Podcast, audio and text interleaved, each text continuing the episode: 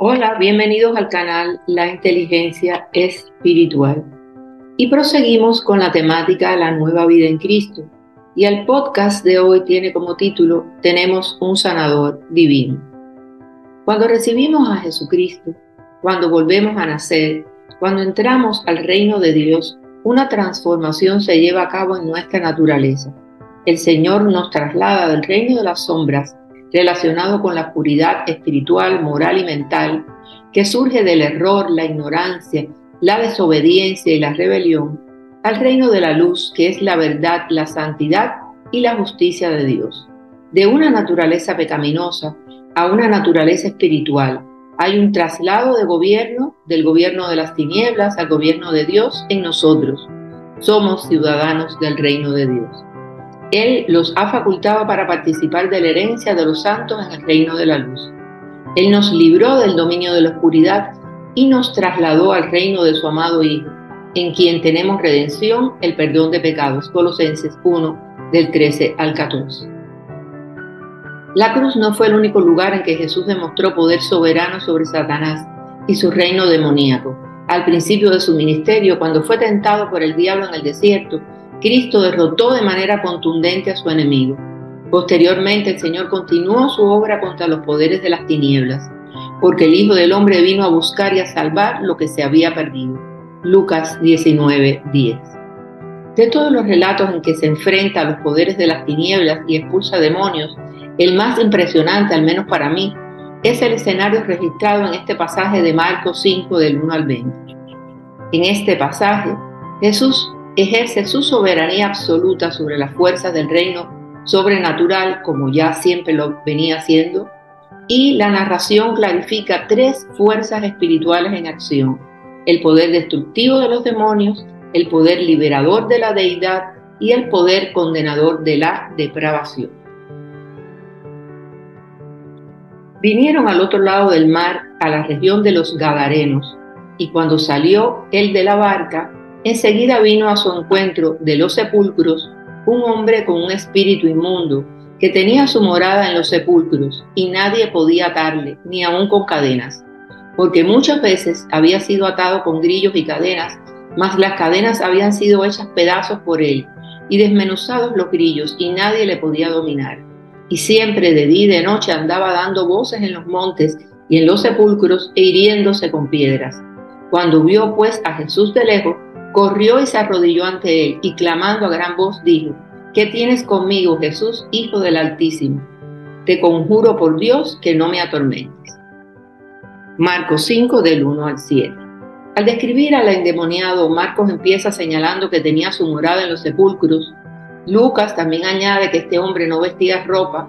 La desnudez del individuo indicaba perversión sexual, vergüenza, pero ilustraba también el tormento físico que padecía a manos de la legión de demonios que lo poseían.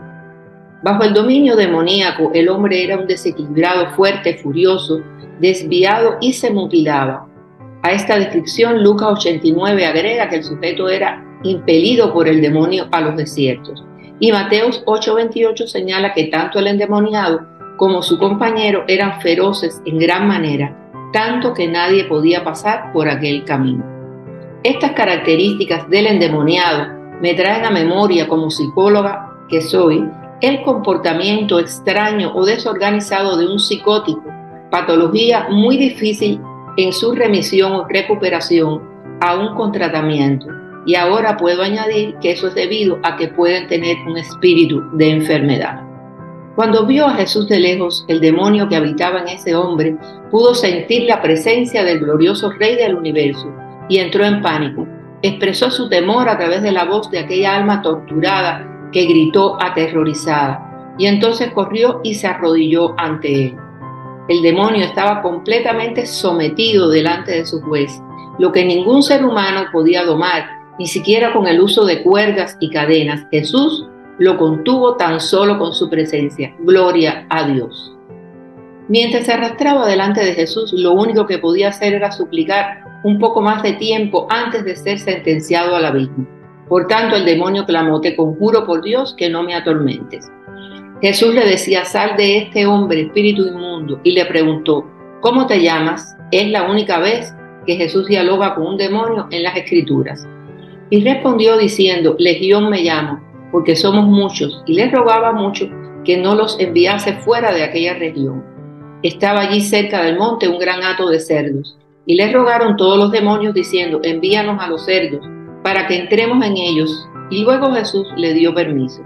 Y saliendo aquellos espíritus inmundos, entraron en los cerdos, los cuales eran como dos mil, y el hato se precipitó en el mar por un despeñadero, y en el mar se ahogaron. Y los que apacentaban los cerdos huyeron y dieron aviso en la ciudad y en los campos, y salieron a ver qué era aquello que había sucedido. Vienen a Jesús y ven al que había sido atormentado del demonio y que había tenido la legión sentado, vestido y en su juicio cabal, y tuvieron miedo. Y les contaron los que lo habían visto cómo le habían acontecido al que había tenido el demonio y lo de los cerdos. Qué maravillosa y asombrosa evidencia de la transformación total que se había realizado en la vida de ese individuo. De modo que no solo resultó liberado de los demonios, sino también del pecado y el infierno. Sería de esperar que tan dramático milagro produjera un avivamiento espontáneo en esa región, en cambio la respuesta de las personas fue rechazo inmediato, motivados por el temor, comenzaron a rogarle que se fuera de sus contornos.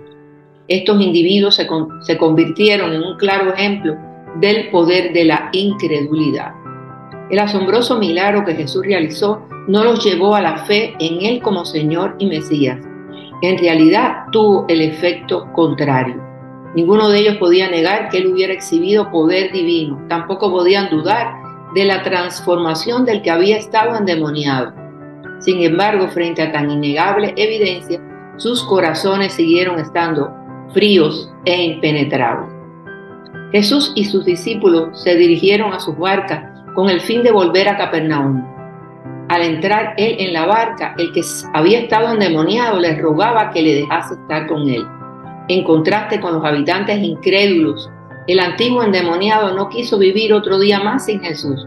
Su atormentada alma había renacido, según demuestra claramente su ansia por dejar todo atrás y seguir a Cristo.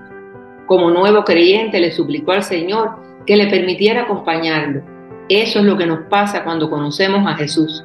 Queremos estar todo el tiempo con Él, adorándolo y sirviendo. En esta narrativa vemos el proceso de transformación realizado por el poder de Jesús. El Gadareno, lleno de agitación, de locura, desnudo, claras señales del reino de las tinieblas, después de la liberación que hizo Jesús, ya estaba sereno, con nuevas vestiduras y en su sano juicio, o juicio cabal, que significa una mente sana, bien balanceada y equilibrada. ¡Wow! Impresionante milagro. Salvo y sano en el nombre de Jesús, que es el nombre sobre todo nombre. La salvación es el rescate del pecado y de la muerte, la renovación del espíritu y la restauración a una relación correcta con Dios. Pero el Señor tenía otros planes para este hombre. En consecuencia, Jesús no le permitió que fuera con él, sino que le dijo, vete a tu casa, a los tuyos, y cuéntales cuán grandes cosas el Señor ha hecho contigo y cómo ha tenido misericordia de ti. En lugar de llevarlo de regreso a Capernaum, el Señor encomendó a este hombre que fuera a dar testimonio.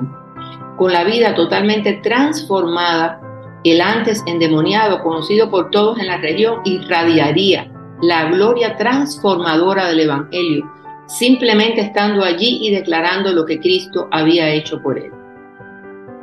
Debemos entender las bases bíblicas de la sanidad divina, que muchos la han reducido solo a la gran misericordia de Dios. Pero la sanidad divina es el resultado de la redención de Cristo y de la provisión salvadora de Dios en Cristo. La sanidad divina forma parte de la expiación de la obra redentora de Cristo en la cruz. Jesús indica que echar fuera demonios constituye una señal del verdadero ministerio del reino y prometió que sería una señal permanente de la predicación del Evangelio del Reino en Marcos 16, 17 y estas señales seguirán a los que creen.